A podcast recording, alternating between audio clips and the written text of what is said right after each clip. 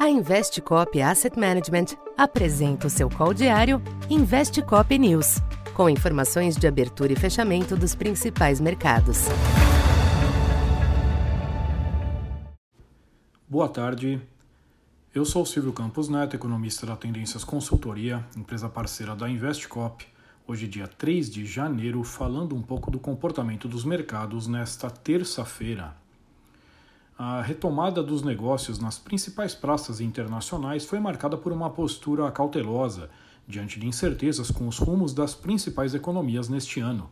O destaque ficou para o petróleo, que apresentou forte queda com temores ligados à demanda, inclusive da China, e o clima mais ameno neste momento no hemisfério norte.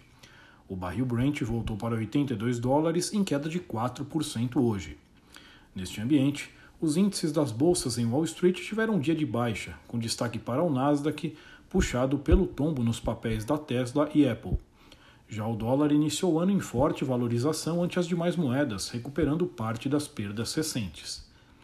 Aqui no Brasil, os movimentos externos somaram-se a mais uma enxurrada de sinais negativos provenientes do novo governo. Hoje houve defesas de revisões nas reformas trabalhista e previdenciária inclusive com o ministro Carlos Lupe defendendo que não há déficit na Previdência. Pela manhã, o ministro Fernando Haddad voltou a criticar a taxa de juros, qualificada como fora de propósito. Neste ambiente, o nervosismo foi renovado nos mercados locais. O dólar passou o dia em forte alta, fechando em 5,45, variação de 1,7%. Os DIs médios e longos apresentaram elevações superiores a 30 pontos. Já o Ibovespa teve a segunda queda consecutiva, de cerca de 2%, com fechamento em 104 mil pontos, no menor nível desde 16 de dezembro. Para esta quarta, os mercados internacionais começam a lidar com a agenda carregada da semana, tendo como destaque os índices PMI da zona do euro e o ISM da indústria nos Estados Unidos, este que deve continuar fraco.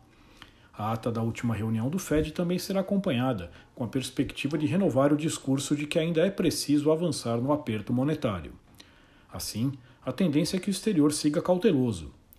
Por aqui está difícil antecipar alguma melhora, tendo em vista os sinais contundentes da visão econômica emitidos pelo novo governo em tão pouco tempo. Assim, a tendência é que os investidores continuem apreensivos, sustentando os ativos domésticos sob pressão. Então por hoje é isso. Muito obrigado e até amanhã. Essa foi mais uma edição Investe Cop News.